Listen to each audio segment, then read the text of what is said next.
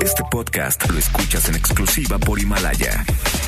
Si aún no lo haces, descarga la app para que no te pierdas ningún capítulo. Himalaya.com. MBS Noticias presenta Una forma distinta del periodismo de actualidad. donde las claves son informar, cuestionar y entretener. Vaya que hay temas para ponerlo sobre la mesa. Manuel López San Martín en Mesa para Todos. Martes, martes eh, 19 de noviembre, martes con sabor a lunes para los suertudos, las suertudas que ayer andaban de puentes, martes, martes lleno de información. La hora en punto movida, muy movida esta tarde, muchísimo que platicar. Soy Manuel López San Martín, acaban de estar como todos los días, como todas las tardes, todas las voces, todas en esta mesa para todos.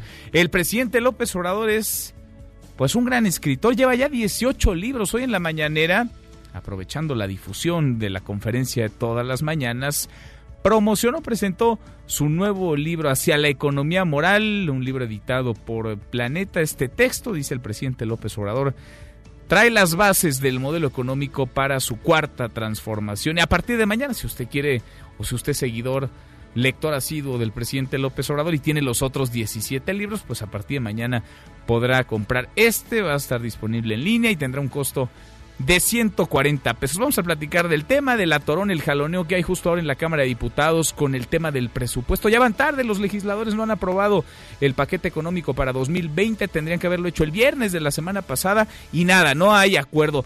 Y hoy le voy a tener la segunda parte de la charla con Evo Morales, una conversación que tuvimos con él el fin de semana, platicamos largo con el expresidente de Bolivia. Hoy la segunda charla en unos minutos más en esta mesa para todos. Evo Morales. Mucho que poner sobre la mesa esta tarde. Arrancamos con las voces y las historias de hoy. Las voces de hoy. Andrés Manuel López Obrador, presidente de México.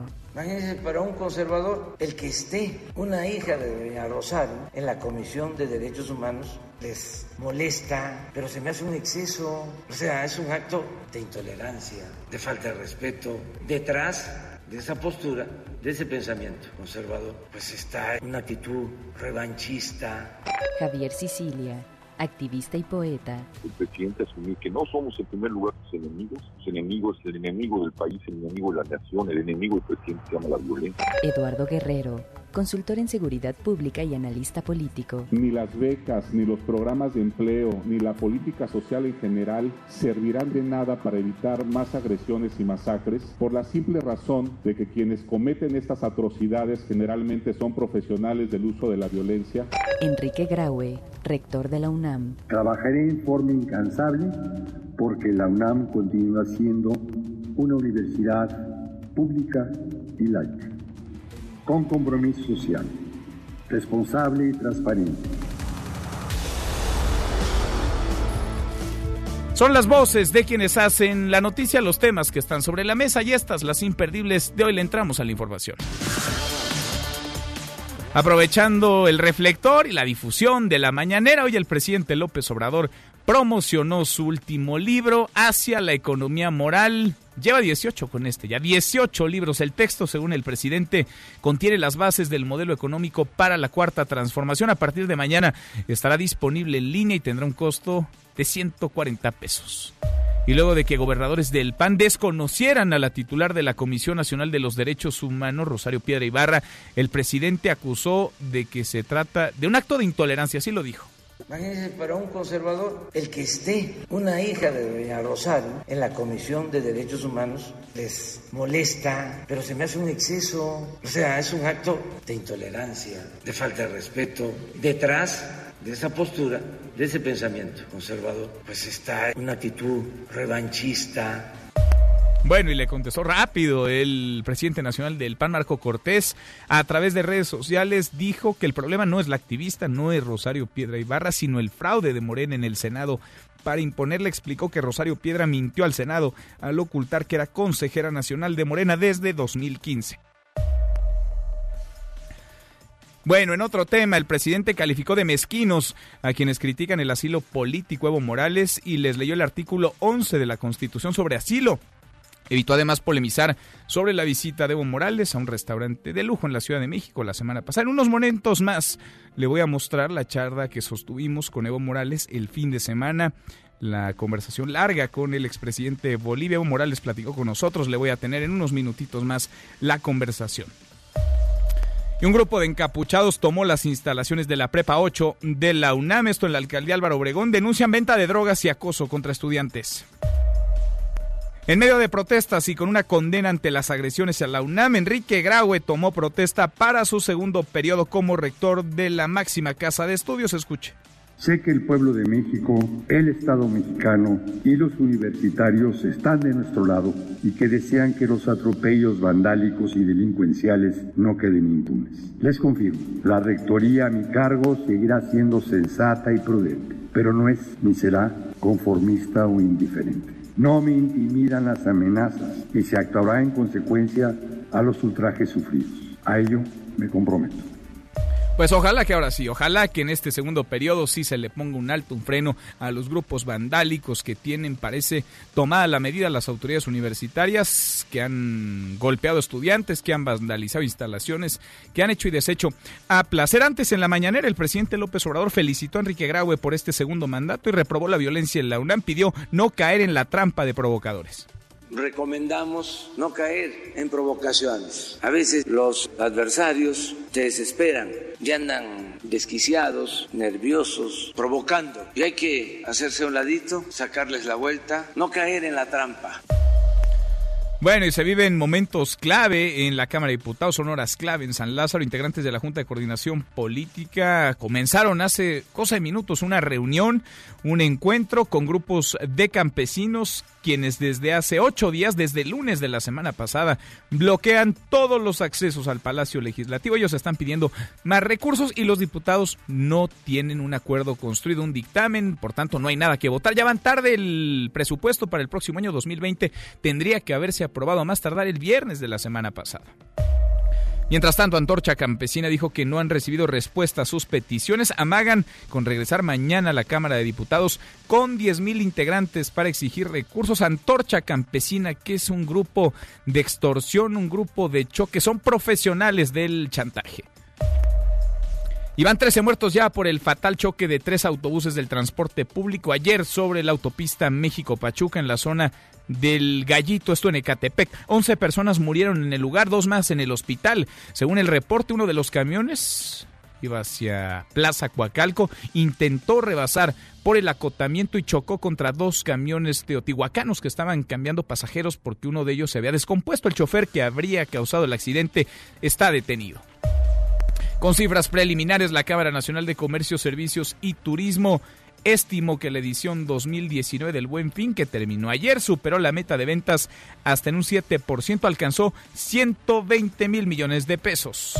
Y en la buena de hoy, porque también hay buenas, la UNAM entregó reconocimientos a estudiantes y académicos por su labor de servicio social. Adrián Jiménez, ¿cómo estás, Adrián? Cuéntanos. Buenas tardes. Buenas tardes, Manuel. Un saludo afectuoso para ti y el auditorio. Un total de 228 jóvenes de diferentes carreras, así como 136 académicos, fueron reconocidos por la UNAM con el premio al servicio social Dr. Gustavo Vaz Prada 2019. Al respecto, Leonardo Lomelí, secretario general de la institución, destacó que las acciones realizadas durante el servicio social, tanto por estudiantes como por docentes están encaminadas a atender las necesidades de la población y contribuir a mejorar sus condiciones de vida. Escuchemos. Y el servicio social se nos presenta así como una etapa de profundización de los conocimientos adquiridos, aplicándolos a la solución de problemas concretos, como un medio de servir a la sociedad, pero también como una formidable oportunidad de vincular a la universidad con las comunidades.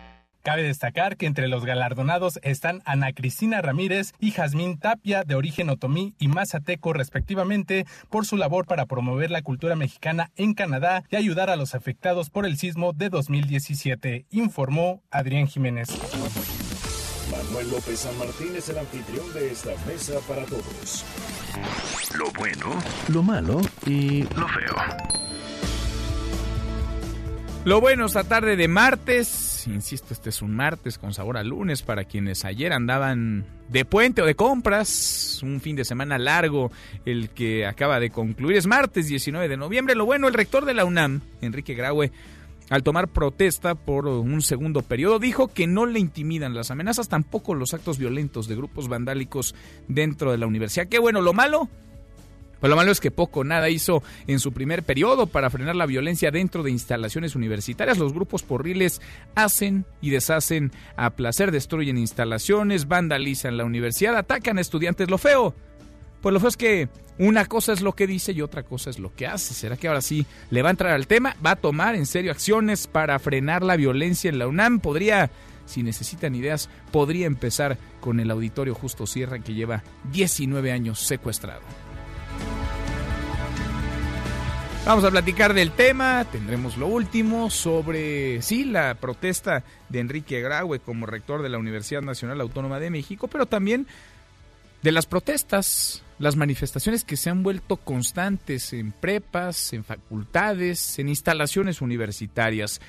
Manifestaciones que denuncian venta de drogas, acoso contra estudiantes y que por desgracia en no pocas ocasiones terminan viéndose manchadas, ensuciadas por grupos porriles que llegan y vandalizan todo, que destruyen, que agreden a los propios estudiantes, al personal universitario, que saquean incluso las instalaciones. Vamos a detenernos, vamos a platicar del asunto, pero también, y de eso va nuestra pregunta del día, hablaremos de esta polémica que se generó luego de una carta que el activista y poeta Javier Sicilia le escribió al presidente López Obrador. Es la tercera carta. En esta le pide reunirse, sí, pero sobre todo le avisa que va a convocar a una protesta, a una movilización para el próximo año a pedir un cambio en la estrategia de seguridad. Y el presidente le contestó, el presidente dice, pues que le da flojera recibir a Javier Sicilia. ¿Cuál es su opinión? El presidente tendría que sentarse a la mesa con él, debe recibirlo. Hay otras instancias, lo podrían encaminar, no sé, a gobernación, a la Secretaría de Seguridad y Protección Ciudadana. Hay otros temas más importantes en que debe ocupar su tiempo el presidente o Sicilia está buscando notoriedad. Opine con el hashtag Mesa para Todos, abiertas ya nuestras vías de comunicación, el WhatsApp 5524-99125, viene el teléfono en cabina 5166-1025. Pausa, vamos arrancando esta mesa, la Mesa para Todos. Infórmate también vía Twitter, arroba M. López San Martín. Llámanos, teléfono en cabina 5166-1025. Este podcast lo escuchas en exclusiva por Himalaya. Este es su archivo muerto en Mesa para Todos. General Ramón Mota Sánchez, secretario general de Protección y Vialidad de la Ciudad de México, al realizar una inspección en la zona de San Juanico, luego de las explosiones que la convirtieron en sinónimo de tragedia industrial, 19 de noviembre 1984. grave, una catástrofe grave pero afortunadamente ya todo está bajo control. Intervinieron la Policía del Distrito Federal, la Policía del Estado de México, organizaciones como el Seguro Social, el ISTE, eh, y además eh, una cosa muy importante, la ciudadanía ha cooperado extraordinariamente.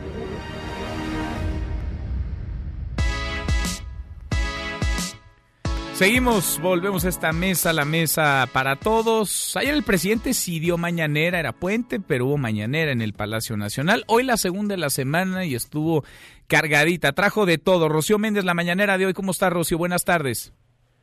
en principio, ante los números de la inversión extranjera directa, el presidente Andrés Manuel López Obrador subrayó que la economía va muy bien y apoyó el llamado de Carlos Slim de generar una sacudida para propiciar el crecimiento en México. Vamos a escuchar van bien las cosas.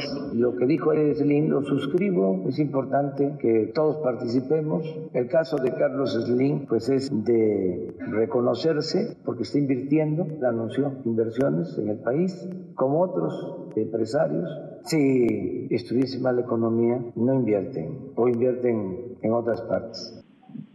Hoy el presidente López Obrador presentó la edición de su nuevo libro Hacia la economía moral que ya estará disponible en Internet a partir de mañana y en librerías en diciembre próximo con un costo de 140 pesos. Es el principio de la política que se aplica en México, explicó, y tras aclarar, Manuel, que no se pueden revelar líneas de investigación ni testimonios sobre el asesinato de nueve niños y mujeres pertenecientes a la familia Levarón, pues hay un operativo sobre el caso. El primer mandatario subrayó que avanza la indagatoria y dijo que su gobierno está dispuesto a presentar información a los Levarón. Vamos a escuchar Yo estoy en la mejor disposición explicarles lo que se está haciendo. A ellos sí eh, les daríamos más información. Lo que puedo mm, decir es que estamos trabajando en la investigación y que se tenga confianza porque tenemos ventajas. Esto debe de tomarse en cuenta. Yo entiendo que sigan viendo con desconfianza al gobierno,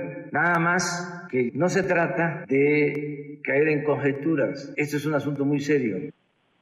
Finalmente, el presidente López Obrador Manuel subrayó que están en su derecho los diez gobernadores del Partido Acción Nacional que notificaron que dejarán de atender las recomendaciones que les llegaran a presentar por parte de la Comisión Nacional de Derechos Humanos, en tanto Rosario Piedra Ibarra sea la ombudsperson nacional, quien alegan fue electa bajo mecanismos ilegales. Escuchemos son libres. Fue un cambio de fondo el que una afectada que padeció por la desaparición de su hermano. Imagínense, para un conservador, el que esté una hija de doña Rosario en la Comisión de Derechos Humanos les molesta, pero se me hace un exceso. O sea, es un acto de intolerancia, de falta de respeto. Detrás de esa postura, de ese pensamiento conservador, pues está una actitud revanchista, Manuel, es lo que se dijo esta mañana en Palacio Nacional y por cierto, mañana 20 de noviembre no habrá conferencia ah, matutina. Mañana no hay, mañana hay desfile, eso sí habrá, ¿no, Rocío?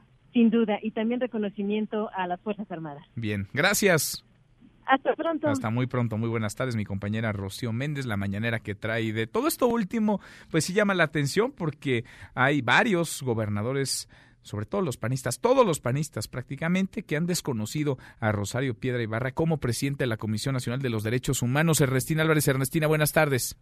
Así es, Manuel. Buenas tardes para ti, para los amigos del auditorio. Pues ante el señalamiento del presidente Andrés Manuel López Obrador a los gobernadores emanados del PAN de intolerantes por no reconocer a Rosario Piedra como titular de la Comisión Nacional de Derechos Humanos, el líder de Acción Nacional, Marco Cortés, reviró al mandatario federal que el problema pues no es la activista, sino el fraude que Morena realizó en el Senado para imponerla.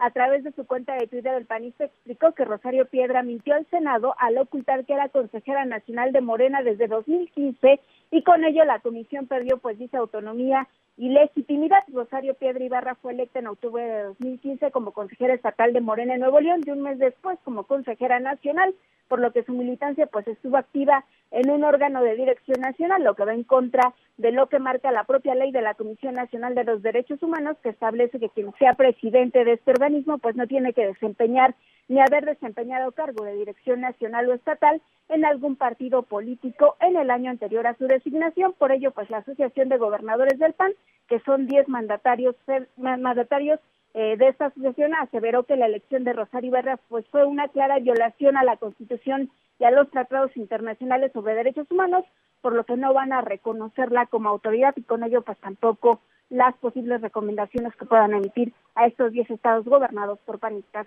Hasta aquí el reporte. Gracias, muchas gracias Ernestina, muy buenas tardes. Buenas tardes. Y es que, pues sí, está el proceso turbio, ¿no? Por demás contaminado que llevó a Rosario Piedra Ibarra a la titularidad de la Comisión Nacional de los Derechos Humanos, esa votación en donde desaparecieron, se perdieron, se robaron, escondieron dos votos, llámelo usted como quiera, pero votaron 116 senadores, contaron solamente 114 votos. Pero además, y más grave, se encuentra una carta que la propia Rosario Piedra Ibarra, bajo protesta de decir verdad, le envió a la Comisión de Derechos Humanos y a la Comisión de Justicia una carta que todos quienes aspiraron, todas también, a la Comisión Nacional de los Derechos Humanos debieron firmar. En uno de los puntos, bajo protesta, insisto, de decir verdad, Rosario Piedra Ibarra señaló, tal cual, con todas sus letras, no desempeñar ni haber desempeñado cargo de dirección nacional o estatal en algún partido político en el año anterior a su designación. Bueno, pues sorpresa, Noticia, Rosario Piedra Ibarra sí desempeñado cargo de dirección hasta hace cinco minutos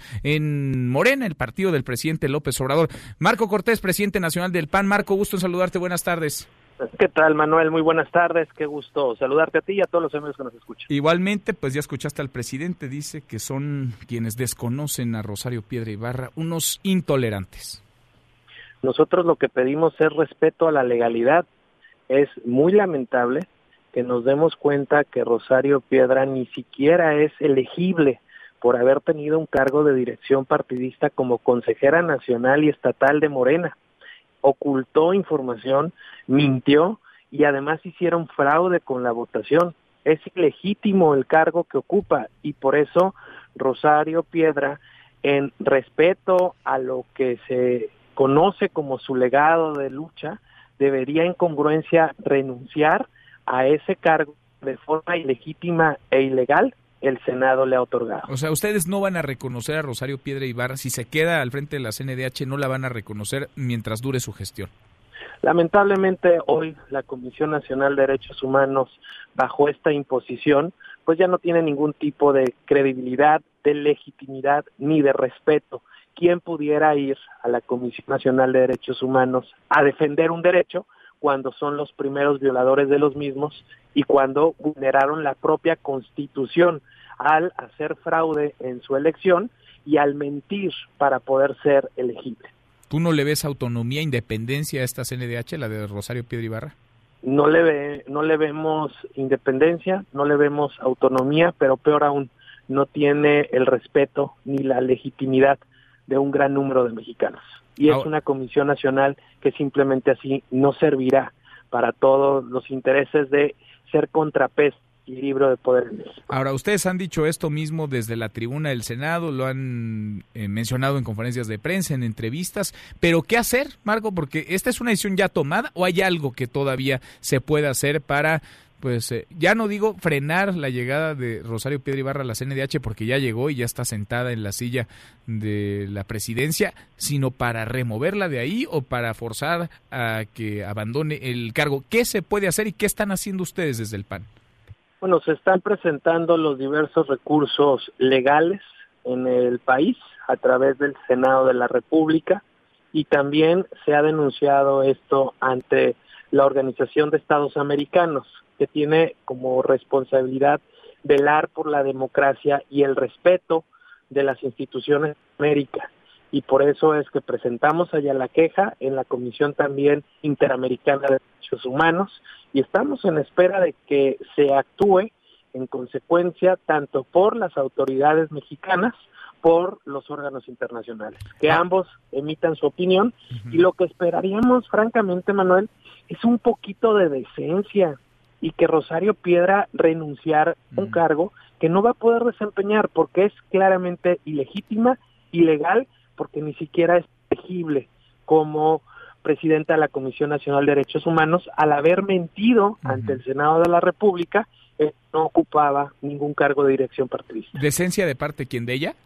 Claro, la mínima esencia, el mínimo respeto precisamente para esta comisión que ya estaba por cumplir 30 años en nuestro país, que había generado un contrapeso en el gobierno, haciendo las observaciones que creía necesarias y presentando acciones de inconstitucionalidad mm. que también son muy importantes para el país. Recuerda la imagen, cómo protesta esta señora ante la duda de si se habían sumado o no los votos de un número de mexicanos al acreditar que ya había 116 senadores votantes y que no tenía la mayoría calificada y también ante ahora esto que tenemos conocimiento de que había ido ocultando información de haber sido consejera nacional y estatal de Morena, prohibida de ley para ocupar el cargo entonces de derechos humanos. Justo por eso me llama la atención que utilices la palabra decencia, porque vimos que tomó protesta mientras un senador de Morena le levantaba la mano para hacerlo, mientras a dos metros de ella había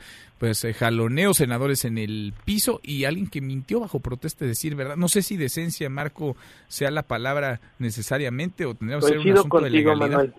De hecho, ya iremos por todas las vías de legalidad, pues, tanto en el país como en organismos internacionales. Y también lo preocupante es hasta dónde está dispuesto de llegar el gobierno morenista en la búsqueda de sus objetivos, aún violentando la legislación, aún violentando la constitución. Es muy preocupante porque queda claro que para Morena su fin justifica todos los medios. Pues ahí está el tema y seguimos platicándolo. Gracias, Marco. Al contrario, Manuel, un gusto saludarte. Igualmente, gracias, muy buenas tardes. Es Marco Cortés, el presidente nacional del PAN. Escuchábamos también en el reporte de la mañanera que el presidente se dijo dispuesto a reunirse con la familia Levarón luego de la terrible masacre nueve de sus integrantes, seis menores de edad, murieron en los límites entre Sonora y Chihuahua, murieron en condiciones y en circunstancias horrorosas, pero que además las propias autoridades no han podido clarificar, no han podido dar hasta ahora respuesta. Hay muchísimas preguntas, el FBI está en nuestro país también participando, coadyuvando en esta investigación. La Fiscalía General de la República no termina de atraer este caso. Yo le agradezco mucho a Julián Levarón, activista que platique con nosotros esta tarde. Gracias, Julián, muy buenas tardes. Buenas tardes a todos. Gracias por platicar con nosotros. El presidente López Obrador se dice dispuesto a reunirse con ustedes, contigo. ¿Ustedes están dispuestos a reunirse con el presidente López Obrador? Sabes que yo creo que esa es una decisión que tiene que tomar la familia más inmediata que serían quienes, Nos has platicado en otras ocasiones que solamente una de las personas, eh, perdón que utilice solamente, pero vaya, una de las personas eh, que murieron en este terrible asesinato es de apellido Levaron, el resto no son como tal, pero forman parte pues de una de una misma comunidad. Sí, mira, este eh, desafortunadamente digo dos de las víctimas eran mis primas, una por, parte de mi mamá y otra por parte de mi papá. Y, eh, y es cierto, digo, mi prima, mi prima Ronita es hija de, de, eh, mi tío Adrián. Entonces, ah, yo creo que esa decisión de, de, ah, de, reunirse o no con el presidente, pues tiene que ser tomado por ellos, por los papás y los esposos. Ahora, tú llevas una larga carrera, un largo camino recorrido en el activismo pidiendo justicia, seguridad desde el gobierno de Felipe Calderón. ¿Sirven de algo las reuniones con un presidente de la República? Sí, yo creo que yo en lo personal yo ya me he reunido con, ah, con Felipe Calderón y yo siento que no ayudó de nada eso. Y yo creo que lo único que va a ayudar es empezar a, a alzar la voz desde la ciudadanía. Digo, este, este es un problema en el que todos hemos participado y solamente se puede resolver con la participación y la responsabilidad de millones y millones de mexicanos. Ahora, por esa misma experiencia que, que tú tienes en el activismo, alzando la voz, caminando, recorriendo el país, eh, quizá, no sé, quizá pues podrías eh, darle una visión más amplia al presidente López Obrador que parece estar convencido de que su estrategia de seguridad es la correcta pese a los datos, pese a las cifras, pero sobre todo pese a la realidad. ¿Tú pensarías, Julián, si se dan las condiciones en reunirte con el presidente López Obrador, si te invitara el presidente López Obrador en acudir al Palacio Nacional? Pues eh, yo, yo, yo siento muy ofensivo que Javier Sicilia le pida una reunión y, y lo desprecie, porque yo creo que él ha sido un representante de, y una persona que se ha esforzado por hacer visible a, todos los miles de personas que han sido asesinadas en nuestro país y uh, y yo no sé digo yo tendría que consultarlo uh, literalmente con mi tío y con uh, y con los esposos de de, mi prima. Entonces yo no sabría dar una respuesta a eso pero inicialmente diría que yo no creo que una reunión con el presidente sirva más allá de de, aceptar el pésame y tal vez tener algún tipo de, diálogo, pero la, respuesta real yo no creo que el, el presidente sea capaz de, de resolver el problema de la violencia mm. porque porque las, las instituciones que tenemos eh, están corrompidas hasta la médula. Digo, las personas que operaron y que operan abiertamente en, el, en Chihuahua y en Sonora, que andan armados hasta los dientes, operan a la luz del día y, operan con la complicidad o, o la, ya sea por comisión o por omisión de todas las autoridades. ¿Tú crees entonces que el presidente, vaya, si no puede resolver el asunto, podría escuchar, a lo mejor a partir de ahí tener un diagnóstico distinto? ¿El presidente se tendría que sentar o debería sentarse a la mesa con Javier Sicilia? El presidente dijo básicamente que le da flojera sentarse con Sicilia. Sí, yo, yo, ah, yo digo, yo, yo no soy la persona para tomar esa decisión, pero sí siento que, uh, pues que fue uh, muy desafortunado, eh, desafortunado ese comentario. Julián, a dos semanas de esta terrible masacre, de este asesinato de nueve personas, insisto, seis menores de edad entre ellos, ¿qué saben ustedes? Hasta ahorita lo que sabemos es que hay un video de la agresión que sufrió mi prima Ronita, de cuando menos 12 sicarios vestidos de negro que fueron los que los, mismos ellos que filmaron lo que lo que hicieron.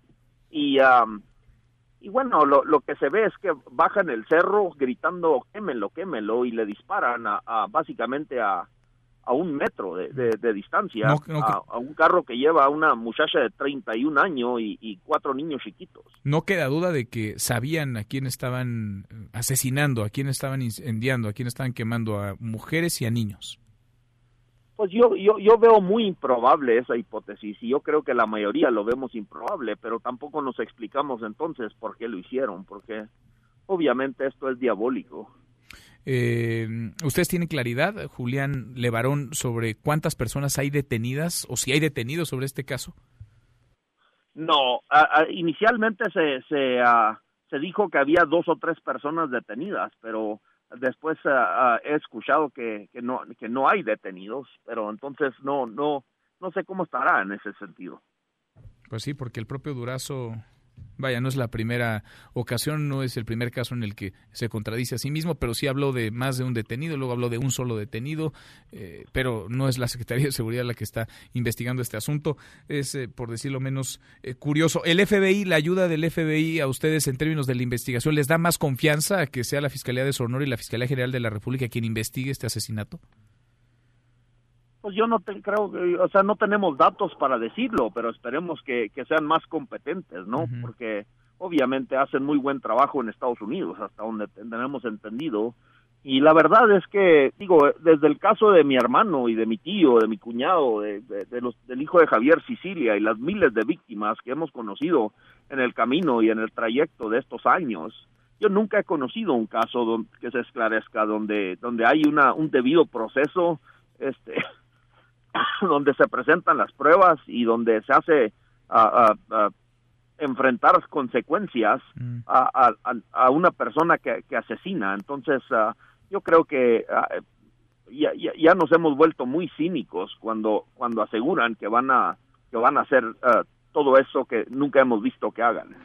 La impunidad, la impunidad que campea en nuestro país. ¿Es eh, verdad, eh, Julián, que las familias Levarón, Johnson, Langford y Miller marcharán hacia la Casa Blanca, buscarán un encuentro con el presidente de los Estados Unidos, Donald Trump? Yo no sé si, si van a marchar para hacerlo. Es una propuesta que se que hizo, creo, un senador de Dakota del Norte y creo que uno de Utah, a unos ah, familiares de Ronita que viven allá y trabajan allá, y, eh, y familiares de los Langford y los Miller, uh, que se estaba explorando esa posibilidad, pero creo que que hasta ahorita le, eh, decidieron, decidieron no hacerlo de esa manera. Bien, seguimos platicando. Gracias como siempre por contestarnos. Gracias por la confianza, Julián. Muchas gracias. Claro, que Dios los bendiga. Gracias, muy buenas tardes. Es Julián Levarón, activista social. Nosotros cruzamos la media ya. La hora con 34 pausa y volvemos con un resumen de lo más importante del día. Esta mesa, la mesa para todos. No te levantes. Podrías perder tu lugar en la mesa para todos. Con Manuel López San Martín. Este podcast lo escuchas en exclusiva por Himalaya. El presidente de la República, Sebastián Piñera, dado fundamentalmente las graves reiteradas, generalizadas y sistemáticas violaciones a los derechos fundamentales de las personas. Oposición chilena pide juicio político contra Piñera. Legisladores de oposición presentan una solicitud de juicio político contra el presidente de Chile por su responsabilidad en abusos cometidos por cuerpos de seguridad durante las protestas. Seguimos, volvemos a esta mesa, la mesa para todos, cruzamos la media ya, la hora con 35, le entramos a un resumen con lo más importante del día. Resumen nacional. Pues sigue el jaloneo en la Cámara de Diputados, no hay acuerdo, sigue la grilla, hay grupos campesinos que desde hace ya más de una semana mantienen bloqueados los accesos a la Cámara de Diputados, pero también dentro de la Cámara de Diputados pues no hay acuerdo y no hay acuerdo en buena medida porque Morena no concilia los muchos intereses que confluyen al interior del partido. Angélica Melín, ya arrancó la reunión entre diputados y grupos campesinos. Angélica, ¿cómo estás? Muy buenas tardes. Manuel, gracias. Muy buenas tardes. Así es, la presidenta de la mesa directiva de la Cámara de Diputados, Laura Rojas, hizo un llamado directo a las organizaciones campesinas y sociales que siguen bloqueando el recinto parlamentario a que ya se retiren del lugar para que permitan aprobar el presupuesto de egresos del año entrante. En el marco de las nuevas rondas de diálogo con representantes de esas agrupaciones, en un un hotel que desde la semana pasada ha sido tomado por los parlamentarios como sede alterna, la diputada Rojas Hernández subrayó que los inconformes con el presupuesto 2020 ya han sido escuchados, de modo que no hay razones para mantener el cerco. Pues yo sí haría un llamado a las organizaciones a que hagan un desbloqueo de la Cámara de Diputados. La Cámara los ha estado escuchando a través de la Junta de Coordinación Política, a través de la Comisión de Presupuesto y mi llamado muy respetuoso, pero a la vez muy firme, es a que no obstruyan los trabajos legislativos. Al final del día, esta va a ser una decisión que se tome pues, de acuerdo a las propias leyes y, regla y, reglamentos por una mayoría. La legisladora panista recalcó que las autoridades parlamentarias han optado por no reprimir ni pedir el uso de la fuerza y tampoco solicitar apoyo policíaco para retirar el plantón de la Cámara. Esto para evitar que el problema llegue a mayores e incluso haya muertos o heridos. La congresista se reúne con el resto de los líderes parlamentarios para determinar si se busca una sede alterna, qué respuesta se le da a las organizaciones manifestantes y si se podrá o no trabajar en San Lázaro mañana miércoles 20 de noviembre. Es el reporte. Gracias, muchas gracias, Angélica. ¿En serio? tres mil, cuatro mil, así sean veinte mil personas alrededor de la Cámara de Diputados, ¿pueden frenar a un poder? ¿Pueden frenar el trabajo del Congreso? ¿En serio es eso o nos están mintiendo? Y entonces la realidad es otra. No hay acuerdo y como no hay acuerdo no tiene ningún tipo de intención la presidencia de la mesa directiva, la presidencia de la Junta de Coordinación Política en que se abran los accesos de la Cámara y se pueda discutir un dictamen inexistente, porque no hay todavía acuerdo, porque no hay todavía un dictamen, no hay nada pues que votar. Enrique Graue tomó protesta como rector de la UNAM por segundo periodo. Adrián Jiménez, Adrián, buenas tardes. Buenas tardes, Manuel. Un saludo afectuoso para ti y el auditorio. Al rendir protesta para el periodo 2019-2023, el rector de la UNAM, Enrique Graue, aseguró que su gestión en este segundo periodo se caracterizará por ser sensata y prudente, pero advirtió que ante los ataques vandálicos sufridos el pasado 14 de noviembre en la torre de rectoría y la biblioteca Enrique González Casanova, se actuará en consecuencia, pues no se intimidará ante las amenazas recibidas. Escuchemos.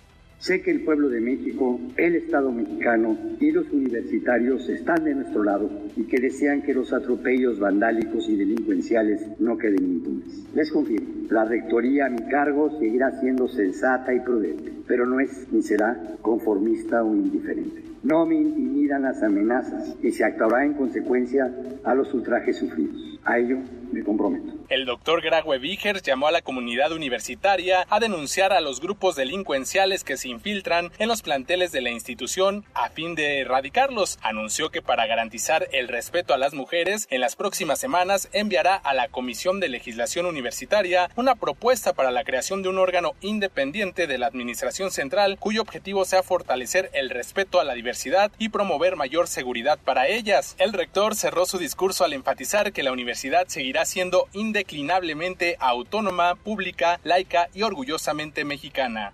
Manuel Auditorio es la información. Buenas tardes. Muy buenas tardes, gracias, muchas gracias Adrián, Adrián Jiménez. En la mañanera el presidente López Obrador habló sobre la economía del país. Dijo que los próximos datos sobre inversión extranjera directa van a sorprender. Además, se pronunció sobre el comentario que hizo ayer el ingeniero Carlos Slim, quien dijo que el país necesita una sacudida para mantener el crecimiento económico. Así lo dijo el presidente el que estén bajando las tasas, que el Banco de México haya tomado esa decisión, porque esto estimula el crédito. En fin, van bien eh, las cosas. Bueno, y en otro tema, aumentó a tres el número de personas muertas luego del choque ayer, terrible choque entre tres camiones en la carretera México-Pachuca. Cuéntanos, Juan Gabriel, ¿cómo estás, Juan Gabriel González? Buenas tardes. Manuel Auditorio, buenas tardes. La Fiscalía General de Justicia del Estado de México informó que detuvo a uno de los choferes implicados en el choque de tres autobuses registrado la noche de ayer lunes en la autopista México-Pachuca, en Ecatepec, y que dejó un saldo de 13 personas muertas y 29 lesionadas. El fiscal mexiquense Alejandro Jaime Gómez Sánchez puntualizó que el operador capturado sería el responsable de provocar la colisión, es decir, del vehículo que en aparente exceso de velocidad y en zona de acotamiento intentó rebasar pero se topó con dos autobuses de la línea Teotihuacanos. Los otros dos choferes, dijo Gómez Sánchez, siguen prófugos. Desgraciadamente tuvimos 13 personas que perdieron la vida. Ya algunos de ellos han sido identificados por sus familiares. Tenemos 29 personas lesionadas.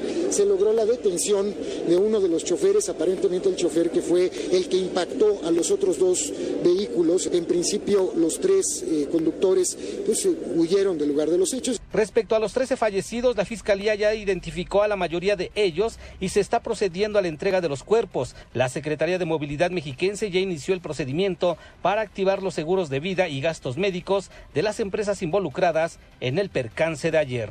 Es la información, continuamos en Mesa para Todos. Gracias, muchas gracias Juan Gabriel. Hasta aquí el resumen con lo más importante del día. En Mesa para Todos, Ezra Shabot. La grilla en Morena, el jaloneo por la renovación de la dirigencia de partido del presidente López Obrador. Esra, qué gusto saludarte, Esra Chabot, muy buenas tardes. Buenas tardes, Manuel López San Martín. Bueno, pues ahí está, por supuesto, la disputa por el control del partido en el gobierno, un partido que, por supuesto, ha crecido de forma impresionante desde la llegada al poder del presidente López Obrador y que, pues, se antoja como un pastel bastante grande para aquellos que quieren, pues, dirigirlo. Ahí está la pugna en donde originalmente tanto Mario Delgado como Jacob Polensky como Berta Luján estaban en la pelea, imposible encontrar una solución hasta que llegó pues el dueño del partido, el presidente de la República y empezó a manotear, empezó a decir hasta aquí se llegó porque de lo contrario hasta yo me salgo de Morena y fundo un nuevo partido. ¿Esto qué quiere decir? Primero que no hay instituciones dentro de Morena que pueden procesar por sí mismas una disputa interna, que sería lo más normal llámese por encuesta, llámese por eh, proceso interno, no hay ni siquiera controles con respecto a quién está afiliado y quién no, algo que pues la ley establece, el Instituto Nacional Electoral tendría este tipo de facultades, pero en realidad no se lleva a la práctica. Parecería ser que por lo pronto, dados estos manotazos y la intervención de la jefa de gobierno, Claudia Sheinbaum, a quien le dieron por ahí la pues eh, tarea de tratar de encontrar un mecanismo de conciliación. Por lo pronto, tanto Berta Luján como la propia Jacob Polensky por ahí Mario Delgado parece que pues sale de la ecuación o por lo menos no aparece de forma clara estarían pues eh, dejando esto para el próximo año tratando de mantener una especie de tregua en tanto se llega a lo que pues tendría que ser un mecanismo muy muy claro de establecimiento de reglas para elegir al presidente o presidenta de Morena. Lo que queda claro Esra, es que pues nada más no tienen institucionalizada la vida del partido, ¿no? Es decir, no hay una autoridad dentro del propio instituto en eh, la que puedan confiar todas las partes, no hay reglas claras, ya no hablemos del programa ideológico, de la formación de cuadros, vaya, no está institucionalizado el partido en el poder y eso deriva en caos por la dirigencia morena, pero también ahora lo que vemos en la Cámara de Diputados, no este jaloneo en donde hay legisladores de Morena tratando de conciliar con los campesinos y hay legisladores de Morena que son parte de estos grupos campesinos que están buscando presionar a los diputados. Acuérdate que a Morena entró todo mundo, o sea, todo el que quiso incorporarse se incorporó y ahora pues resulta que muchos de ellos tienen un conflicto de interés natural. El caso de estos grupos campesinos, en donde el presidente de la República dice ya no les vamos a dar dinero a organizaciones, vamos a ir directo, y les dice no, pues fíjese que no, porque si esto sucede así a mí, dirigente campesino, me quita el poder y en eso pues no estoy dispuesto a aceptar. Y ahí viene prácticamente este, este estos choques internos. Y el otro punto es que pues el presidente no se decide porque tan sencillo, así como han resuelto las cosas desde arriba con pues órdenes establecidas claramente, tendría ya que definir si quiere a Berta Luján, quiere a Héctor Polensky o se quiere directamente a Mario Delgado. Pero como todos juegan y el presidente dice sigan jugando, pues entonces el pleito se agudiza al no existir internamente estas instituciones a las que te refieres, Manuel, y mientras así eh, los deje seguir jugando, lo que va a existir es un desgaste brutal de aquí hasta el próximo año, mediados del próximo año, en donde se defina. Y hay que recordar que ya para eh, esas fechas, pues tendrán que estar también definiendo claramente candidaturas para el 2021 en algo que si no encuentran esta combinación doble de un presidente con popularidad, que a ver cómo la tiene para mediados del año entrante, más una organización interna capaz de competir, bueno, pues el 2021 se les puede complicar de forma bastante, bastante fuerte a, quien parecía, pues, o no parecía, sino que es desde hace un año, pues, la aplanadora como lo era el PRI en su momento. Pues sí, porque parece que la oposición, si es que la hay, está no fuera de Morena, está dentro, dentro de Morena. Esra, siempre es un gusto, gracias. Gracias, buenas tardes. Muy buenas tardes, César Chabot. Pausa y volvemos. Hay más en esta mesa, la mesa para todos. En esta mesa nos importa tu opinión. WhatsApp 552499 Hashtag Mesa para Todos. Llámanos 5166-1025 o 01800-202-1025. Mesa para Todos con Manuel López San Martín. Aquí todos tienen un lugar. Este podcast lo escuchas en exclusiva por Himalaya. Good afternoon. Please welcome Mr. Andrés Manuel López Obrador. Participará Singapur en plan de desarrollo del Istmo. Alista Andrés Manuel López Obrador reunión con el primer ministro de esa nación, Li Xianlong. Destaca ayuda en el manejo de los puertos de Salinas Cruz y Coatzacoalcos. En Mesa para Todos, Diana Bernal. Diana, qué gusto saludarte. Diana Bernal, ladrón de Guevara, asesora constitucional, experta en Derecho Fiscal y Defensa de los Contribuyentes. ¿Cómo te va, Diana? Qué gusto saludarte, Manuel. ¿Cómo estás? Bien, oye, pues... Un saludo para ti y el auditorio. Parece que no pasara el tiempo, ¿no? Hablamos y hablamos del jaloneo que hay en la Cámara de Diputados y siguen en las mismas con el tema del presupuesto para el próximo año. Sí, fíjate, Manuel, que es inusitado. Desde que se reformó la Constitución hace aproximadamente 15 años para que el presupuesto se votara el 15 de noviembre, este, nunca se había retrasado. Tú te acordarás, o algunos de nuestros personas del auditorio se acordarán, que hace muchos años se podía aprobar el presupuesto y la ley de ingresos hasta el 31 de diciembre, pero nunca se alcanzaba a votar y siempre suspendían el reloj legislativo y viene la ficción de que el tiempo no transcurre. ¡Qué maravilla! ¿no? ¡Qué joya! O sea, ellos, ellos viven, Diana, en el 6 de noviembre todavía, que fue la última sesión. En ese momento decretaron un receso y si regresan mañana, porque nada nos hace eh, creer que realmente lo harán, si regresan mañana a trabajar 20 de noviembre, seguirán en 6 de noviembre. Exactamente, pero parece mentira que estén utilizando estas ficciones que sinceramente pues eran prácticas del pasado y por eso se reformó la Constitución para que la fecha límite fuera el 15 de noviembre. Ahora, lo que es todavía un poco más sorpresivo, Manuel, no sé si coincidas conmigo, es que esto está sucediendo cuando hay un partido que tiene mayoría absoluta, porque anteriormente no se ponían de acuerdo los grupos parlamentarios, pues precisamente porque todos tenían mayoría relativa y tenían que llegar a acuerdos, pues repartiendo el presupuesto entre los diferentes intereses de los diferentes partidos eh, representados en el Congreso, en la Cámara de Diputados. Pero en este caso vemos que es un partido pues eh, de muy importante mayoría y sin embargo pues es el caso que no logran tener acuerdos. ¿Por qué? Por lo que comentábamos la semana pasada, no hay bolsa que repartir. Realmente yo felicito al diputado Mario Delgado y al diputado Ramírez Cuellar pues de que tuvieron que hacer un superajuste al presupuesto para sacar una bolsa de 12.500 millones que es la que van a repartir entre algunas de las organizaciones que están haciendo plantón allá afuera en San Lázaro a través de una serie de procedimientos novedosos para dar el dinero con una serie de garantías y poder liberar el presupuesto porque prácticamente pues no, no hay dinero que repartir. Sí quiero comentar que lo que se lleva el grueso del dinero hay que reconocer que son los programas sociales. Ojalá fructifiquen sembrando vidas, jóvenes construyendo el futuro, adultos mayores y la población en estado de discapacidad se lleva la mayor parte del presupuesto de bienestar social.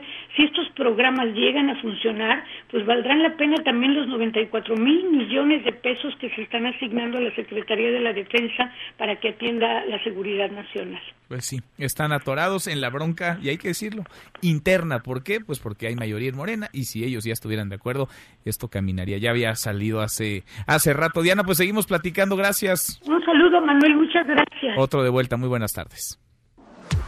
Los numeritos del día.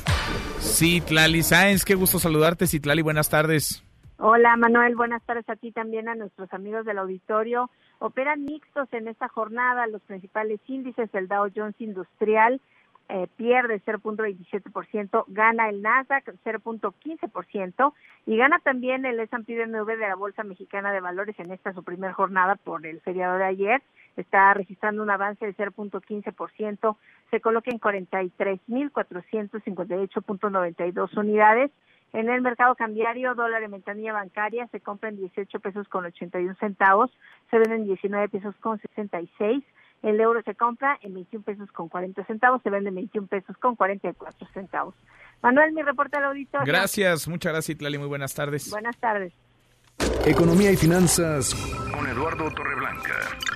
Lalo, qué gusto saludarte, ¿cómo estás? Igualmente, muy buenas tardes y buenas tardes al auditorio. Bueno, dice el presidente López Obrador que ojo porque los números, lo que tiene que ver con inversión extranjera directa, van a sorprender. Sin embargo, el comercio a nivel mundial, pues ha venido a la baja. Ya no es un asunto de México, nada más, es un asunto este de todo el planeta, Lalo. Sí, estoy seguro que nos va a sorprender, nos viene sorprendiendo de, de manera muy frecuente. para mal, pero, ahora queremos que nos sorprenda para bien. lo, lo, lo cierto es que el mercado mundial está presentando una contracción y así lo refleja claramente el, eh, el comercio internacional. Eh, en cualquier economía encontramos motores, está el gasto público, las inversiones del sector público, cualquiera del país de que se trate, exportaciones, el mercado doméstico, el mercado interno y la inversión privada nacional o extranjera. La exportación ha sido muy importante para México, pero va con una tendencia a la baja. Datos de la Organización Mundial de Comercio señalan que durante el cuarto trimestre de este año ya se marca una tendencia inferior a 100 que señala una desaceleración en la demanda de bienes importados a nivel mundial. Esto refleja ya la consecuencia de las tensiones comerciales entre China y Estados Unidos, el Brexit, por ejemplo, porque el comercio mundial en el segundo trimestre creció solamente 0.2%, cuando el mismo periodo del año anterior el crecimiento fue de 3.5%. Es posible que en todo este año el comercio mundial crezca tan solo 1.2%, cuando se había pronosticado un 2.6% a principios de este año. Así es que no debemos de confiar mucho en la turbina del mercado exterior para alimentar la posibilidad de que México salga del atrón económico en el que nos encontramos. Bueno, pinta complicado, ¿no? 2020, Lalo.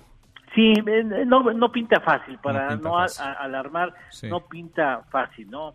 Este año no fue fácil, y el próximo tampoco habrá de serlo. Pues Al menos así se ve. Por lo menos el pronóstico dice que estará que estará nublado. Ojalá que no llueva, menos que haya tormenta, pero va a estar nublado el 2020. ¿La lo tenemos postre? Por supuesto, alarmante el que el 34% de nuestra población en edad escolar tenga ya sobrepeso u obesidad, 34%, Gravísimo. con tendencia creciente. Gravísimo, con las enfermedades, los padecimientos que esto implica, ¿no? Sí.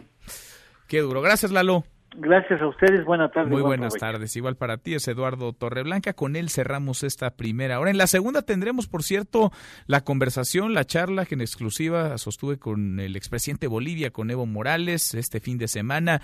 Después eh, del corte le voy a mostrar parte de lo que nos dijo, hablamos pues de todo un poco, claro, de la situación actual en Bolivia, de cómo llegó a nuestro país un vuelo por decirlo menos, convulsionado, con escalas, con paradas que no estaban presupuestadas en la ruta original. ¿Por qué decidió venir a México? Ya se reunió, se va a reunir con el presidente López Obrador. ¿Qué piensa Evo Morales de Evo Morales? ¿Qué tan demócrata se considera Evo Morales? Eso y más le preguntamos. Pausa, volvemos con la segunda de esta mesa, la mesa para todos.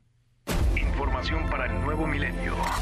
Mesa para todos con Manuel López San Martín. Regresamos. Este podcast lo escuchas en exclusiva por Himalaya. Paul McCartney encabezará el Festival de Glastonbury. Los 135 mil boletos para el evento se vendieron en una hora cuando salieron a la venta el mes pasado.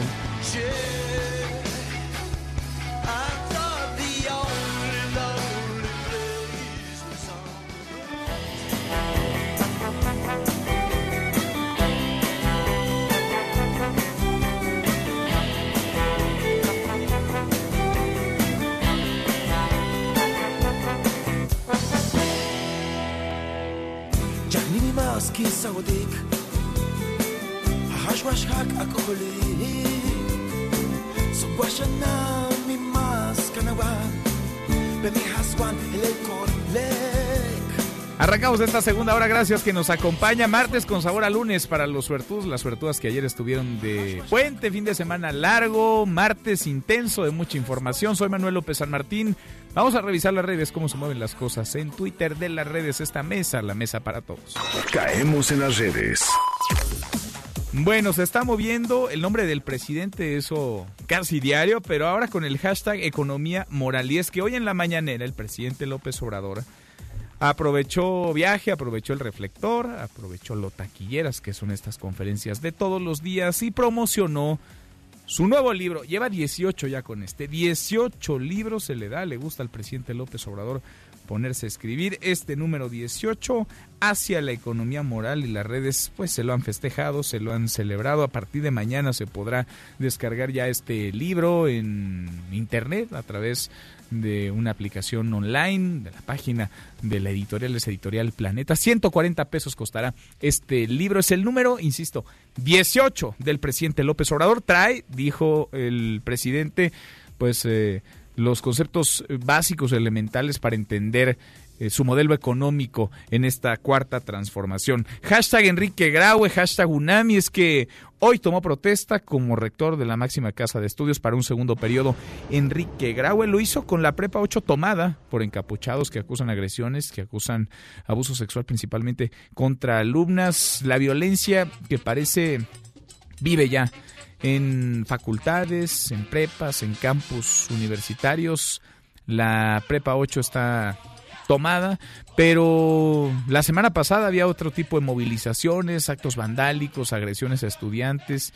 Vaya, Ojalá que ahora sí, más allá del discurso, en la realidad, Enrique Graue se tome en serio el tema de la violencia, la inseguridad dentro de instalaciones universitarias, porque los grupos porriles se han hecho y deshecho a placer. Y si quiere entrarle en serio al tema, pues podría ir por ese refugio de grupos porristas y anarquistas, esa guarida de criminales en que se ha convertido el auditorio Justo Sierra, rebautizado ya como Che Guevara. Ese auditorio lleva tomado de manera ilegal, secuestrado, 19 años, frente a la mirada visa de las autoridades universitarias. Se mueve además el hashtag Día Internacional del Hombre. Hoy es Día Internacional del Hombre. El principal objetivo de este día es resaltar lo positivo del género masculino, pero sobre todo y nos tendría que servir a todos como un recordatorio del daño que causa la violencia machista y no solamente es la violencia física, ojo, hay muchos otros tipos de violencia, Día Internacional del Hombre y hashtag NFL, de eso y más platicamos con Nicolás Romay.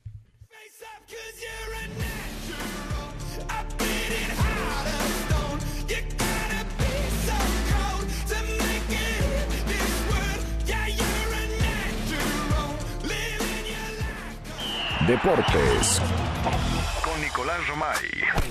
Querido Nico, qué gusto saludarte, ¿cómo estás? Bien, Manuel, me da mucho gusto saludarte a ti y a toda la audiencia de Mesa para Todos. Eh, sé que disfrutaste el partido de la NFL, te vi ahí por la yarda 30, me dio mucho gusto saber que estuviste presente en un evento que estuvo espectacular. No, no, no, tú sí estabas ahí en el estadio, ¿verdad? ¿No, ¿no eras tú? No era yo, me confundiste. Híjole, Manuel, perdón, qué pena, ¿eh? Y si me hubieras visto, vaya, me hubiera sentido altamente ofendido de que no te acercas a saludarme, Nico. Que no, porque tú estabas a nivel de cancha, yo estaba hasta arriba, Manuel. sí, fuiste entonces. ¿Ahí estuviste en el Estadio Azteca? Pues sí, ahí estuvimos. Qué evento, ¿eh? Espectacular. De verdad que eh, qué manera de reivindicarse. Y hay que decirlo con todas sus letras porque no es fácil. El año pasado entendemos que, que no fue complicado, o sea, fue un, fue, fue un fracaso, así, tal cual. No fue un fracaso porque no se pudo llevar a cabo el partido porque el pasto no estuvo a la altura y eso evidentemente nos pegó en el orgullo y nos pegó en la credibilidad. Y que un año después se logre hacer tan bien como se hizo este año, pues la verdad es que hay que valorarlo y hay que aplaudirlo. Así como el año pasado estábamos hablando de la tragedia, bueno, pues ahora también hay que aplaudir qué bien le dieron la vuelta a la cosa, espectacular. Creo que a los equipos de fútbol americano, que yo creo que no disfrutan mucho salir de Estados Unidos, ¿eh? porque ya tienen ahí todo, ¿no? Entonces, eh, pues el, el decirles, oye, vas a salir de Estados Unidos, de tus campos de entrenamiento, vas a viajar a México eh, con otra altura, con tantas cosas, con tantos factores, pues no, no creo que les guste mucho. Sin embargo, creo que ayer sí se fueron contentos porque el Estadio Azteca es mágico. El Estadio Azteca tiene algo que no se puede comprar, que es historia. Es ¿no? historia. La historia no, no, no se puede comprar. ¿no? es Entonces, uno creo de los que- estadios más imponentes y más importantes Claro. de todo el mundo. Pero es cierto, Nico. A ver, uno de los equipos de entrada, pues uno renuncia durante una fecha a la localía, ¿no? Y eso pesa en la NFL y en cualquier Sí, otro por deporte. supuesto. Por supuesto, renuncia a la localidad, es verdad que ganan la taquilla y un poquito más, pero eh, pues sí, no, no es lo mismo. Al final ganan los jefes de Kansas City, estuvo muy bueno el partido, eh, los Chargers pelearon hasta el final, una intercepción en el último segundo termina por eh, darles la derrota, pero me parece que estuvo a la altura, ¿no? De, de lo que esperábamos, lleno el Estadio Azteca, 76 mil personas.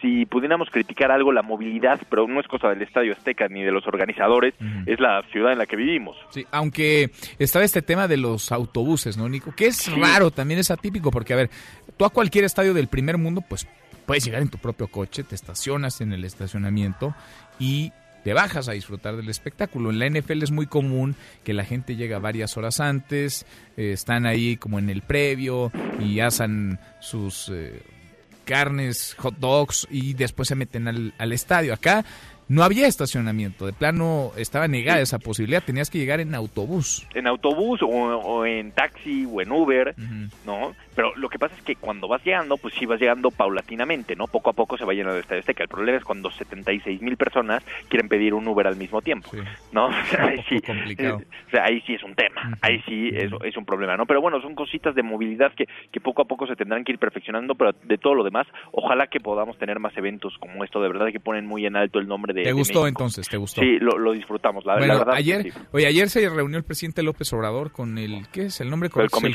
comisionado, Roger. Goodell, El sí, es comisionado verdad. de Que la- sí leí del a, a Andrés Manuel que puso que es muy buena persona, Roger Goodell. Muy ¿no? buena persona, se reunió para hablar de béisbol, porque en el video que sube el presidente le dice que hablaron de béisbol y que no se pongan sentidos quienes siguen al béisbol, porque para él sigue siendo el, el rey de los deportes. Pero además del presidente se reunió con Claudia Sheinbaum y Claudia Sheinbaum, la jefa de gobierno, decía Nico que estaban buscando un esquema similar al de la Fórmula 1 para que el gobierno no ponga recursos, pero que no se vaya el espectáculo, que siga viniendo el NFL a México. Sí, que es lo más importante, ¿no? Yo creo que ya se van dando cuenta de lo que genera la Fórmula 1, de lo que genera la NFL, de este tipo de, de eventos en meses donde se ha hablado tan mal de México por tantas cosas, muy merecidamente.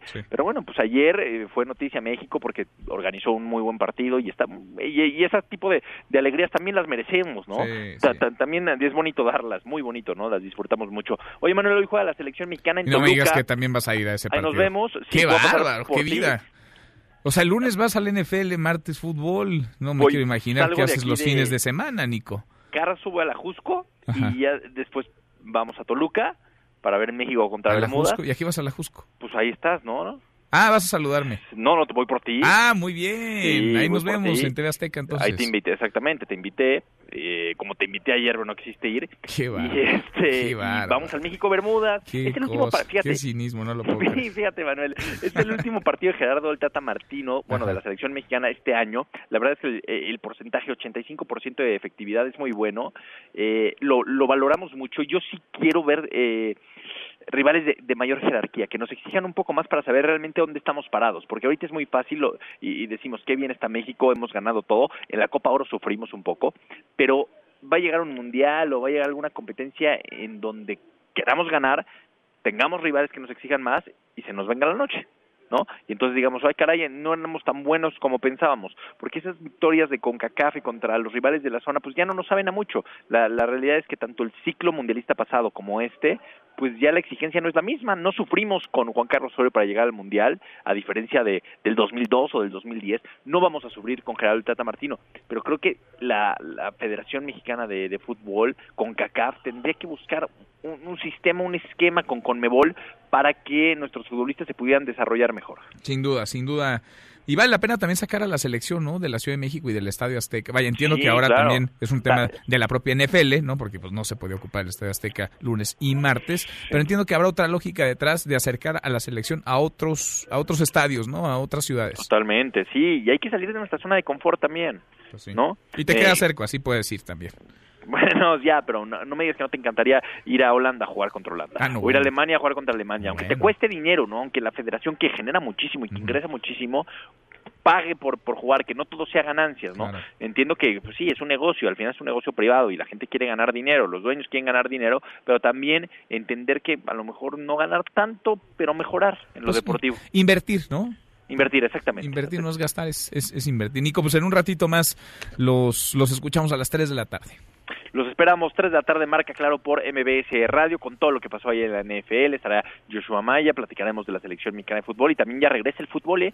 Queda una jornada y después liguilla. Cierto. Que estamos llegando ya, ya prácticamente se nos está terminando el torneo. La última jornada y empieza entonces ya el torneo, el de a de Exactamente. veras, ¿no? La El, liguilla. el de Adeveras, Necaxa ya tiene su lugar aseguradísimo. segurísimo. Estarán ahí en liguilla luchando y peleando. Ahí estaremos, Nico. Ahí sí voy a ir a ver al Necaxa, ¿eh? Qué Donde bueno. juegue y contra quien juegue, ahí voy a estar. Conste. Abrazo, Nico, gracias. Abrazos, saludos. Nicolás Romay con los deportes. Pausa. Después del corte le tendré la entrevista, la charla que en exclusiva nos dio el expresidente de Bolivia, Evo Morales. Platicamos con el largo de varios asuntos, varios temas, la situación convulsa que se vive hoy en aquel país, en Bolivia, su viaje a México. ¿Por qué decide México? ¿Cómo se da?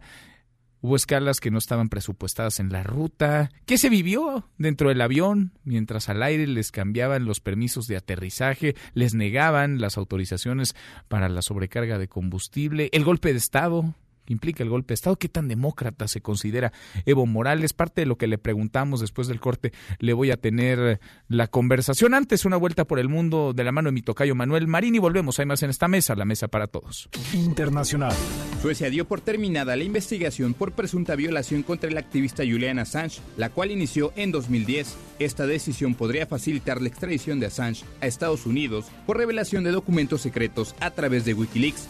La crisis política en Chile aún no termina. Legisladores de oposición presentaron una solicitud de juicio político contra el presidente Sebastián Piñera por su responsabilidad en abusos cometidos por cuerpos de seguridad durante la reciente ola de protestas que ha dejado hasta el momento más de 20 personas muertas. Tu opinión cuenta y a nosotros nos interesa. Llámanos del interior de la República al 01800-202-1025. Síguenos en Twitter, arroba M. López San Martín. Hashtag Mesa para Todos. Este podcast lo escuchas en exclusiva por Himalaya. Yo creo que hay que intentar jugar bien y, y ganar. Selección mexicana llega invicta hoy ante Bermudas. El tricolor buscará el cierre perfecto en la última jornada de la Liga de Naciones de CONCACAF. Uno se prepara para tener un buen partido, para jugar dentro de la idea futbolística que tenemos y para intentar ganar. Seguimos, volvemos a esta mesa, la mesa para todos. El fin de semana platicamos largo con el expresidente de Bolivia, con Evo Morales. Evo Morales que vive asilado en nuestro país. Una semana cumple hoy de haber llegado a México. No fue sencillo el camino, vino antecedido de un informe de la Organización de los Estados Americanos que encontró múltiples irregularidades en el proceso electoral boliviano. Él había asegurado que las conclusiones de este informe serían concluyentes y que serían además vinculantes. Él le había pedido ya a la Asamblea Legislativa que convocara a nuevas elecciones, pero no hubo tiempo de las elecciones. El ejército, las Fuerzas Armadas le dieron la espalda, lo forzaron a renunciar, forzaron su salida. Evo Morales se fue y tuvo que ser rescatado por el gobierno mexicano. Asegura Evo Morales que su cabeza tenía precio. 50 mil dólares le ofrecieron a uno de los elementos de su escolta para que lo entregara. De eso y más platicamos con Evo Morales. Esta es parte de la conversación que tuvimos con él. Presidente o expresidente Evo Morales. Muy buenas noches, gracias por platicar con nosotros. Muchas gracias eh, por esta entrevista, muy contento de conversar con usted. Gracias. ¿Presidente o expresidente? Yo creo que el camino a expresidente, porque el presidente renuncia a la Asamblea Legislativa Plurinacional. Estoy esperando se aprueba o rechaza mi renuncia.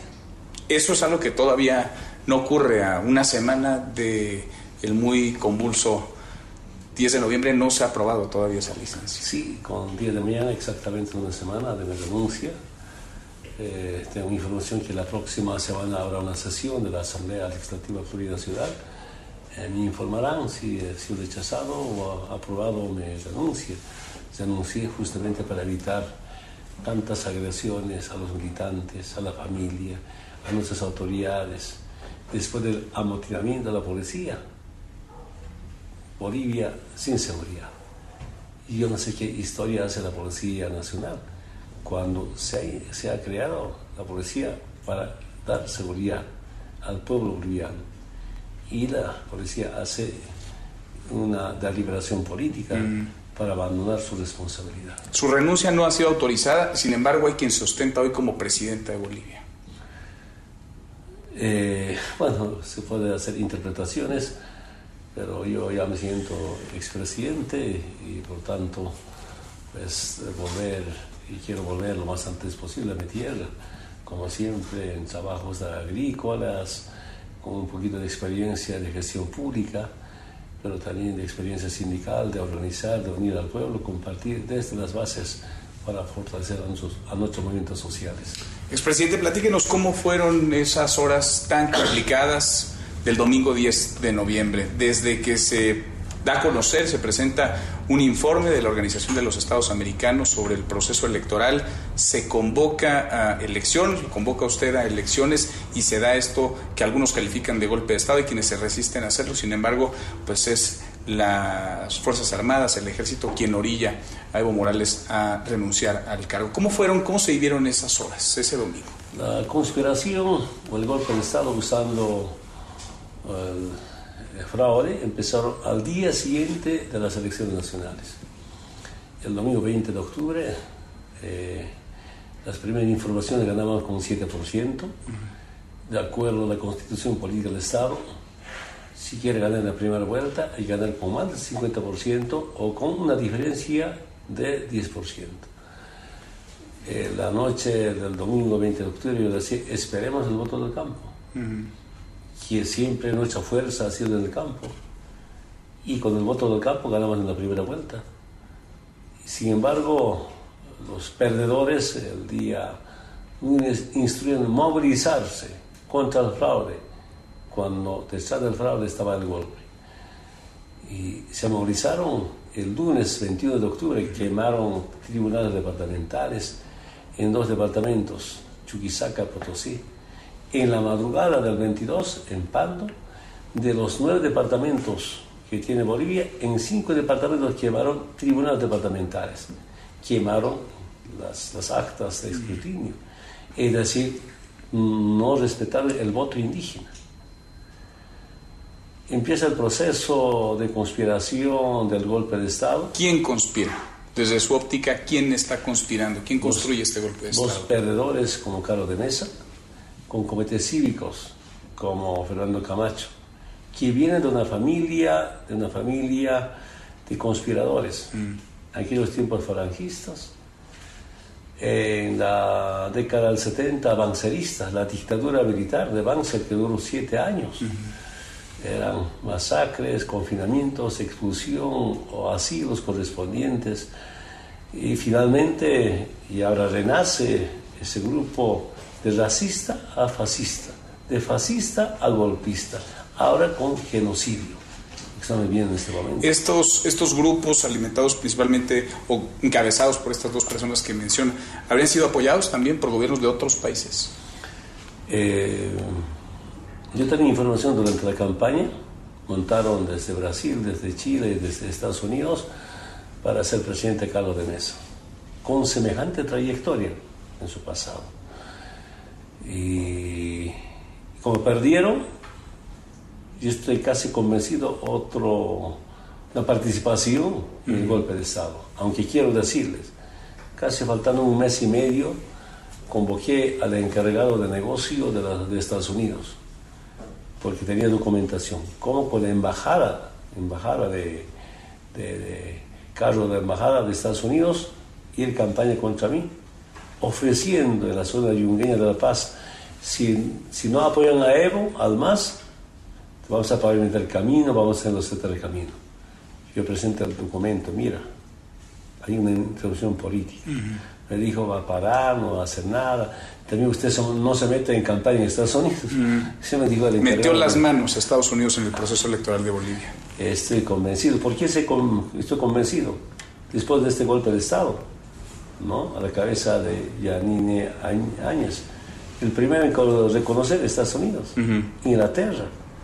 Imagínense eh, su resultado o el apoyo a la dictadura y ahora con tantas masacres. ¿Usted está convencido que el 20 de octubre usted ganó la elección y la ganó por más del 10% de diferencia? Esto evitaría una segunda vuelta electoral. ¿Usted está convencido de que ganó? Estamos convencidos. Yo quiero decirles, jamás podía pedir a algún órgano del Estado, ayúdeme, hagan fraude. No soy de esa cultura. Yo vengo de las familias más humildes que desde la familia, desde la comunidad, viene los valores, el amasúa, amayuya, maqueya. No robar, no mentir ni ser flojo. Tenga en la mente una educación familiar. Sin embargo... Querer, engañar, querer fraude, no entiendo. Sin embargo, se va enrareciendo el ambiente, las protestas no cesan Llega el informe de la Organización de Estados Americanos, usted pide la intervención, que se realice un informe y además comprometa que los resultados de ese informe serán vinculantes. Usted acataría las recomendaciones de ese informe. Se presenta muy tempranito el domingo y el resultado de ese análisis al proceso electoral marca que hubo múltiples irregularidades y que si bien era probable que Evo Morales haya ganado el proceso electoral. Era improbable, son las palabras que utiliza el informe, que lo hubiera hecho por más del 10% de diferencia. Usted convoca a elecciones. ¿Qué pasa en esas horas? Porque la crisis, lejos de decrecer, se fue incrementando. Eh, el compromiso de la OEA con la Cancillería era que el informe recién debía llegar el 12 o el 13. Mm. Estaba previsto el 12, martes. Los técnicos de la OEA estaban en Bolivia. Dijeron, un día más, que sea 13. Pero sorpresivamente, el domingo en la madrugada, nos comunica que hay un informe preliminar. Y yo me di cuenta que tuve una acción política que técnica. Ese momento, después de realizar el informe, ese informe era para incendiar el país. La OEA incendió Bolivia. La OEA remató el golpe de Estado. Nosotros incendió Bolivia. Y dije, bueno, primero que el canciller estaba en contacto con un personero de la OEA, directo colaborador de Luis Almagro. Y dije, dígale que quiero hablar con Luis Almagro. No quiso hablar conmigo domingo de la madrugada a las 2 o 3 de la mañana. Finalmente dije, contactarme con el señor que estaba hablando. Dije, comuníqueme rápidamente. Si usted saca este informe en la madrugada de hoy, va a ser responsable de muertos y heridos del incendio. Yo le dije. ¿Y qué le respondió o no le respondió? Sí, vamos, paren eso. Vamos a ver, finalmente no pararon. El, la OEA es parte del golpe y parte responsable de tanto todos muertos heridos que en este momento tenemos en Bolivia.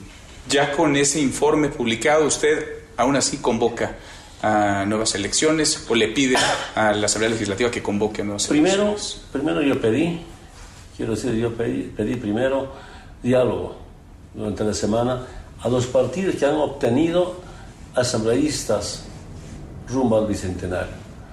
No quisieron. El segundo de la mañana yo pedí, si quieren nuevas elecciones, ningún problema, más a las nuevas elecciones, con un nuevo Tribunal Supremo Electoral. Además de eso, si quieren, sin Evo Morales. Sin Evo Morales. ¿Usted estaba dispuesto a no participar en el proceso electoral? Públicamente, todo para pacificar Bolivia. Tampoco hicieron. Y en la tarde, ya renunciamos. ¿Para qué renunciamos?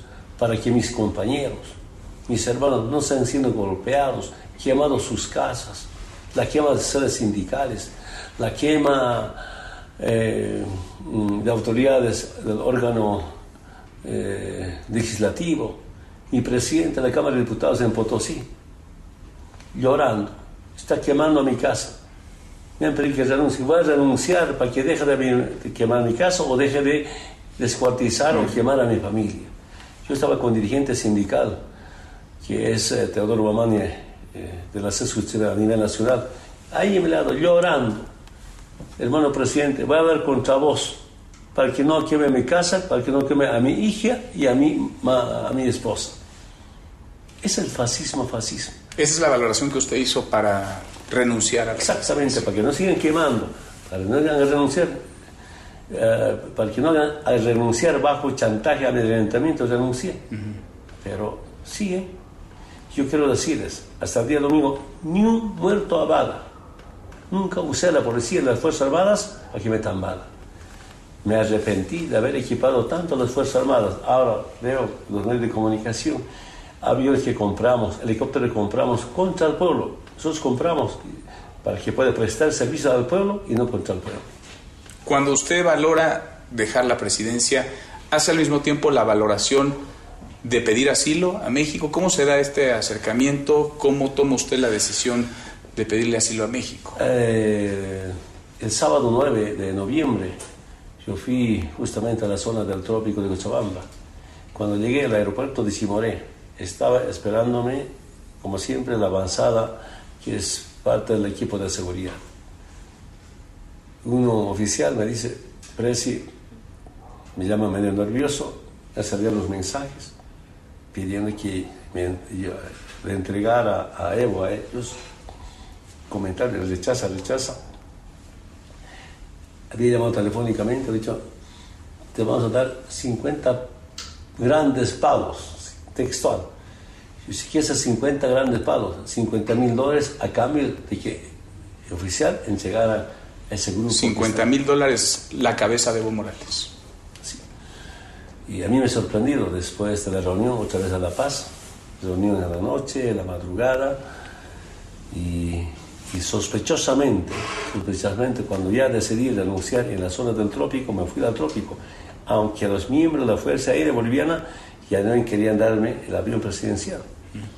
Yo me enojé, llamé al general Terceros, ¿por qué no me están dando el avión? Sigo siendo presidente. Ya ordenó y fuimos allá.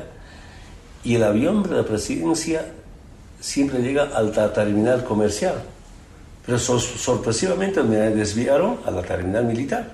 Yo estaba en el avión chequeando los mensajes, como siempre. Somos y, como, eh, Con el teléfono, si estaba en redes sociales, también muy activo en esos momentos. Entonces, me fui a. Ya estaba entrando a la terminal militar. Dije a la ¿qué ha pasado? Nosotros ya paramos en el terminal, nos han instruido. No, cierre la puerta, vamos allá. Estaba por cerrar y cuando veo por la pista caravana de bolívares a velocidad me sorprendí. Ellos se habían dado cuenta, dirigentes sindicales, autoridades locales, llegaron como unos 15. Bajamos, no daban parte ya, raro los militares. Después me informan, en el galpón que estaba cerrado, o en el hangar, militares armados esperándome. Yo no sé qué hubiera pasado si no llegaba esa caravana de movilidades. ¿Lo rescataron? Yo diría, si no es rescate, rescate, semi-rescate. ¿Y a dónde lo llevaron? ¿Qué después, pasó? Después, bueno, yo me fui a la sede de las seis federaciones, tenía una reunión, ya tenía que hacer renuncia, renunciamos a la presidencia. Bueno, debe contar un montón de movimientos correspondientes.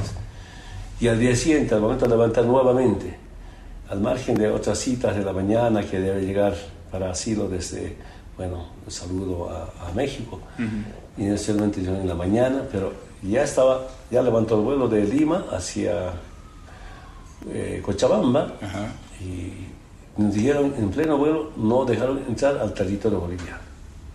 Cuando el avión iba a recoger. Exactamente el día lunes.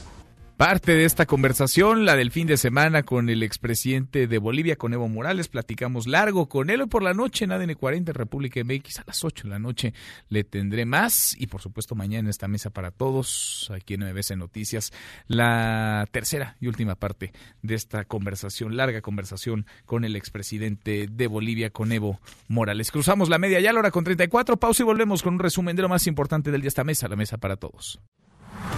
No te levantes. Podrías perder tu lugar en la mesa para todos. Con Manuel López San Martín. Regresamos. Este podcast lo escuchas en exclusiva por Himalaya. En Mesa para Todos, la información hace la diferencia. Con Manuel López San Martín. Seguimos, volvemos a esta mesa, la mesa para todos. Cruzamos la media ya, la hora con 35. Le entramos a un resumen con lo más importante del día. Resumen. Bueno, ya hay acuerdo, no hay acuerdo. ¿Cómo va la grilla en la Cámara de Diputados? Angélica Melín, ¿iba a haber o no hay reunión entre campesinos, organizaciones campesinas que se mantienen en plantón a las afueras de San Lázaro y diputados? Cuéntanos, Angélica, Angélica Melín, de nuevo, buenas tardes. Manuel, de nueva cuenta, muy buenas tardes. Te saludo con mucho gusto. ¿Iba a haber reunión? ¿Ya no va a haber? Hay eh, pues una especie de ruptura en esta mesa de diálogo, se ha suspendido y es que los eh, campesinos del Frente Auténtico del Campo, los líderes de estas organizaciones que forman este conglomerado, Manuel, la Unión Nacional de Trabajadores Agrícolas, algunas otras organizaciones campesinas, llegaron en punto a tiempo, muy a tiempo a la cita que tenían a la una de la tarde con los diputados federales.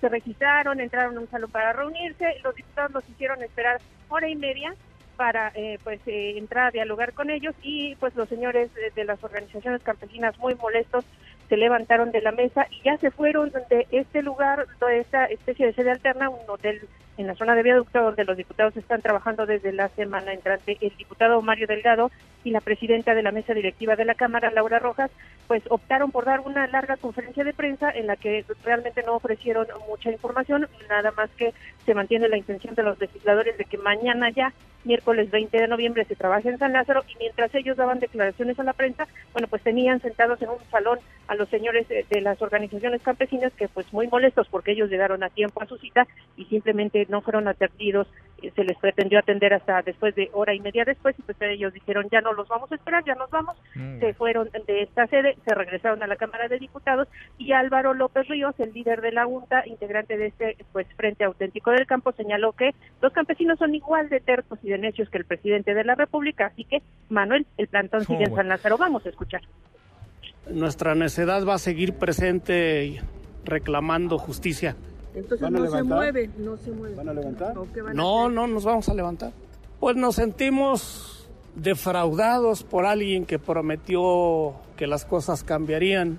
Lo que no intuimos fue que cambiarían en retroceso, para atrás. Y eso es muy lamentable así, así con esas palabras y ya después con palabras altisonantes hacia los legisladores, muy molestos los líderes campesinos que regresaron a San Lázaro, advirtieron que si los legisladores quieren seguir platicando el día de hoy con ellos, los diputados van a tener que ir a las puertas de San Lázaro a buscarlos, porque pues aquí había una cita que no se cumplió y pues se acaba de romper esa mesa de diálogo. Los diputados insisten en que ellos confían en que mañana sí se pueda trabajar en San Lázaro, pero hasta este momento, Manuel, el diálogo suspendido. Pues se antoja complicado, ¿no? Muy complicado, por lo pronto llevan ya más de una semana en plantón afuera de San Lázaro y siguen las negociaciones y sigue sin haber acuerdo hasta esta hora ya van tarde, los diputados tenían hasta el viernes de la semana pasada para aprobar el presupuesto de 2020 y no, no salió. Seguimos en contacto contigo. Gracias, Angélica. Seguimos pendientes, Manuel. Gracias, muy buenas tardes. Bueno, y luego de que gobernadores del PAN desconocieran a la nueva titular de la CNDH, Rosario Piedra Ibarra, hoy el presidente López Obrador dijo esto en la mañanera. Imagínense, para un conservador, el que esté una hija de doña Rosario en la Comisión de Derechos Humanos les molesta, pero se me hace un exceso, o sea, es un acto de intolerancia de falta de respeto. Detrás de esa postura, de ese pensamiento conservador, pues está una actitud revanchista, revanchismo intolerante. Le preguntamos sobre el tema al presidente nacional del PAN, Marco Cortés. Esto contestó. Rosario Piedra ni siquiera es elegible por haber tenido un cargo de dirección partidista como consejera nacional y estatal de Morena. Ocultó información, mintió y además hicieron fraude con la votación. Es ilegítimo el cargo que ocupa y por eso Rosario Piedra, en respeto a lo que se conoce como su legado de lucha, debería en congruencia renunciar a ese cargo de forma ilegítima e ilegal el Senado le ha otorgado. Bueno, en otros temas, platiqué en esta mesa, la mesa para todos, con el activista Julián Levarón. Dos semanas se cumplen ya del ataque que sufrió su familia. Nueve de sus integrantes murieron. Seis de ellos, seis eran menores de edad. Esto es parte de lo que nos dijo. Hasta ahorita lo que sabemos es que hay un video de la agresión que sufrió mi prima Ronita, de cuando menos 12 sicarios vestidos de negro que fueron los, los mismos ellos que filmaron lo que hicieron y bueno, lo, lo que se ve es que bajan el cerro gritando quémelo, quémelo y le disparan a, básicamente a, a, un metro de, de, distancia A, un carro que lleva a una muchacha de 31 años y, y cuatro niños chiquitos. No queda duda de que sabían a quién estaban asesinando. Yo veo muy improbable esa hipótesis y yo creo que la mayoría lo vemos improbable, pero tampoco nos explicamos entonces por qué lo hicieron. Obviamente esto es diabólico. Bueno, también le preguntábamos en esta mesa para todos a Julián Levarón sobre la carta enviada por el activista, el poeta Javier Sicilia, al presidente López Obrador y la negativa del presidente a sentarse a reunirse con él. Esto nos dijo yo siento muy ofensivo que Javier Sicilia le pida una reunión y, lo desprecie, porque yo creo que él ha sido un representante y una persona que se ha esforzado por hacer visible a todos los miles de personas que han sido asesinadas en nuestro país. Yo no creo que el, presidente sea capaz de, de resolver el problema de la violencia, porque las instituciones que tenemos están corrompidas hasta la médula. Digo, las personas que operaron y que operan abiertamente en, el, en Chihuahua y en Sonora, que andan armados hasta los dientes, operan a la luz del día y, operan con la complicidad, ya sea por comisión o por omisión, de todas las autoridades.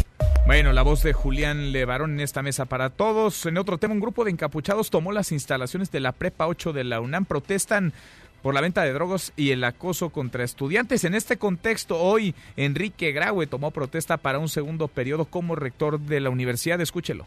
Sé que el pueblo de México, el Estado mexicano y los universitarios están de nuestro lado y que desean que los atropellos vandálicos y delincuenciales no queden impunes. Les confirmo, la rectoría a mi cargo seguirá siendo sensata y prudente, pero no es ni será conformista o indiferente. No me intimidan las amenazas y se actuará en consecuencia a los ultrajes sufridos. A ello me comprometo.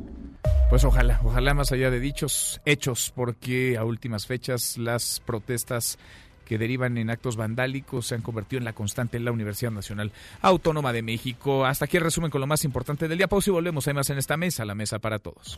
Infórmate también vía Twitter, arroba M. López San Martín. Llámanos, teléfono en cabina 5166-1025. Este podcast lo escuchas en exclusiva por Himalaya. En Mesa para Todos, la información hace la diferencia. Con Manuel López San Martín.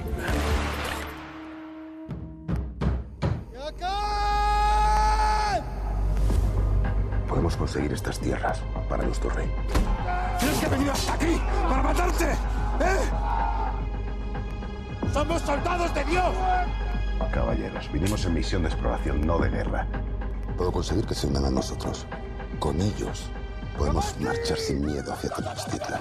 Estamos escuchando de fondo, seguimos en esta mesa, la mesa para todos, parte pues eh, de esta serie que no es un documental, pero casi porque está llevada de la mano de los hechos, de los momentos históricos. Hernán, una producción como no se suelen ver otras, no solamente bien actuada, bien producida, sino bien contada. Yo le agradezco mucho al asesor histórico de esta serie, de Hernán, a César Bueno, que hoy nos acompañe, que esté con nosotros en esta mesa para todos. ¿Cómo estás? Gracias, muchas gracias César. ¿Cómo muchas te va? gracias a ti por la invitación. Siempre es un privilegio venir a esta casa al que construyó don Joaquín Vargas. Es un gusto recibirte en esta cabina, en tu casa. Muchas gracias por estar acá. Cuéntanos de Hernán. Hernán, que vaya, es uno de los personajes pues más odiados en nuestro país, quizá de los que más se ha dicho, pero no estoy seguro si es uno de los personajes sobre el que más se ha investigado. ¿Cómo fue la recopilación, la labor para poder llevar a pantalla esta serie la vida de Hernán y el cruce de dos culturas y de dos mundos? Desde el primer momento pensamos que era muy importante recuperar este momento de la historia de México porque es sin duda uno de los momentos más importantes de nuestro país, pero también es uno de los momentos más importantes de la historia de la humanidad. Es un contexto en el que eh, dentro del descubrimiento de nuevos territorios se da esta unión entre dos civilizaciones. La civilización mexica, que era la más importante de su tiempo en el territorio de lo que hoy es México, y la civilización occidental a partir de la llegada de Hernán Cortés y los españoles. Entonces, uno de los objetivos más importantes era poder mostrar al público mexicano, pero también al de América Latina y al de España y al de Europa, el genio y la grandeza de México Tenochtitlan y de las culturas indígenas que habitaban nuestro territorio en ese momento. ¿En, qué documentos, en qué parte pues de la historia, de lo que conocemos y desconocemos, se recargaron, te recargaste para poder contar esto lo más apegado pues a la realidad, ¿no? Insisto, porque hay pues eh, muchos mitos, hay muchas leyendas en torno al propio personaje, sobre la conquista se ha dicho mucho. Ahora es un tema vigente además, porque el presidente López Obrador lo ha traído a cuento. ¿De dónde partir para contar todo esto y cómo ir acompañando todo este proceso? Mira, partimos de una de las fuentes más importantes y a veces menos visitada de la historia, que es la geografía. Visitamos entonces todo lo que ahora se conoce como la Ruta de Cortés, iniciando en Potonchán, en Centla, en lo que hoy es el estado de Tabasco. Pasamos a Veracruz, estuvimos en Zempoala, visitamos Tlaxcala, eh, pasamos por Cholula, por este paraje que se conoce como eh, el, que está entre el Iztaccíhuatl y el Popocatepe, del Paso de Cortés, desde donde vio la grandeza de la ciudad de los mexicas eh, en el Valle de México. Obviamente estuvimos en Templo Mayor, en el Museo de Antropología, aprovechando la importancia que la arqueología mexicana ha tenido para nuestra historia. Además del paisaje con el que hicimos tres veces este viaje de la ruta de Cortés, estuvimos muy cerca de las fuentes escritas. Eh, Bernal Díaz del Castillo y su crónica son fundamentales, las cartas de relación, pero también un tipo de fuentes que nos habla de la sabiduría de nuestros pueblos ancestrales, que son los códices mexicanos. Tuvimos acceso a el Códice Moctezuma, el Códice Mendocino, el Códice Florentino, el llamado lienzo de Tlaxcala, de tal forma de que sumamos estas fuentes primarias a los grandes estudios sobre esta época, fundamentalmente la gran biografía de José Luis Martínez, y perdón por decir dos veces gran y gran, pero es que el trabajo de José Luis Martínez es monumental.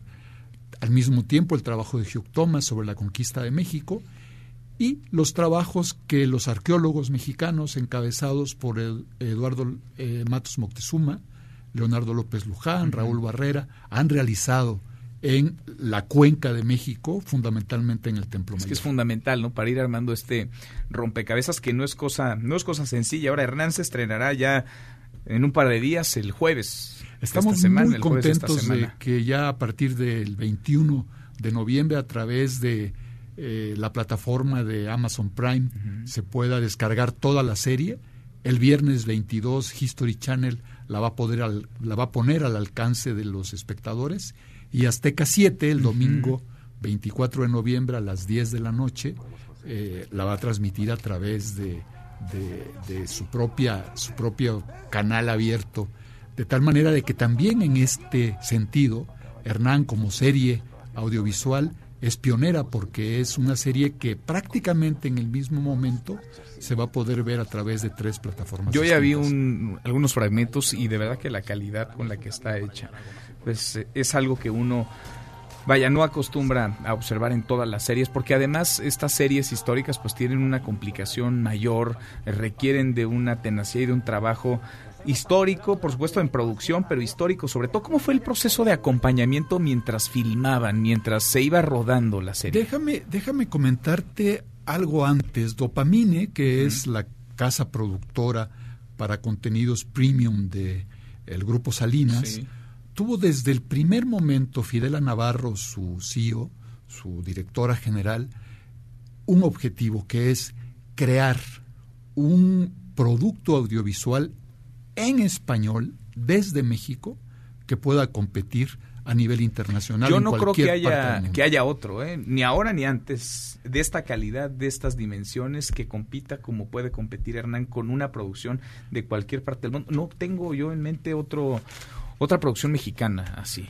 Yo creo que Hernán va a dejar una huella indeleble en la historia de la televisión de América Latina, de España y por supuesto también de México. Es una buena apuesta, dices ya Fidela, de por supuesto Benjamín Salinas, de Benjamín Salinas Sada. Cuéntanos del proceso para estar pues eh, entretejiendo la historia mientras se desarrolla una producción con todo lo que eso implica. Es muy interesante que desde el primer momento de la de las ideas de la escritura en la mesa de escritura hubo la participación de un asesor histórico, en este caso del gran privilegiado de esta historia que soy yo. Desde la primera fila. Desde el primer momento, pero también es de subrayar los meses de trabajo de preproducción que se invirtieron para poder llegar al momento del rodaje ya con una base muy sólida en términos del diseño de arte, del diseño de vestuario, de la pintura corporal,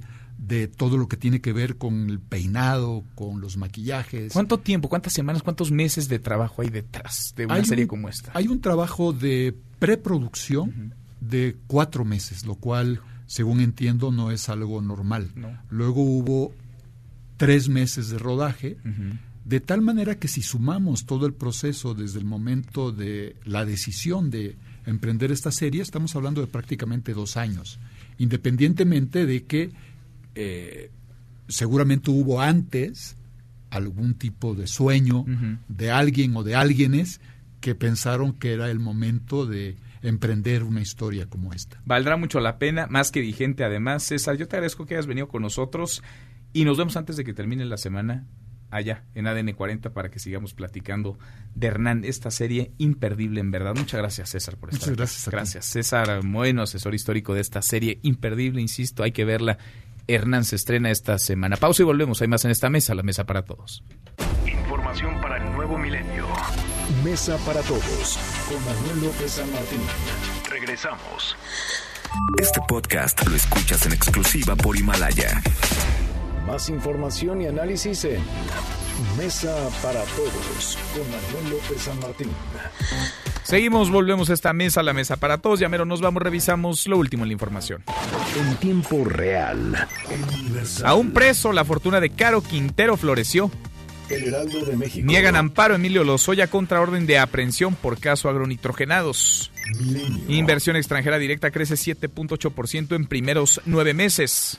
MBS Noticias. Hay buenos avances en ratificación del TEMEC, dice el Consejo Coordinador Empresarial. Con esto cerramos, con esto llegamos al final. Gracias, muchas gracias por habernos acompañado a lo largo de estas dos horas. Soy Manuel López San Martín. Se quedan con Nicolás Roma y Radio Barca Claro. Nos vemos al rato, 8 de la noche, Noticias República MX por ADN 40. Y aquí nos encontramos en esta mesa, la mesa para todos. Mañana, como todos los días, pásenla muy bien, ya casi es viernes. MBS Noticias presentó Mesa para Todos con Manuel López San Martín. Un espacio donde todos tienen un lugar. Este podcast lo escuchas en exclusiva por Himalaya. Si aún no lo haces, descarga la app para que no te pierdas ningún capítulo. Himalaya.com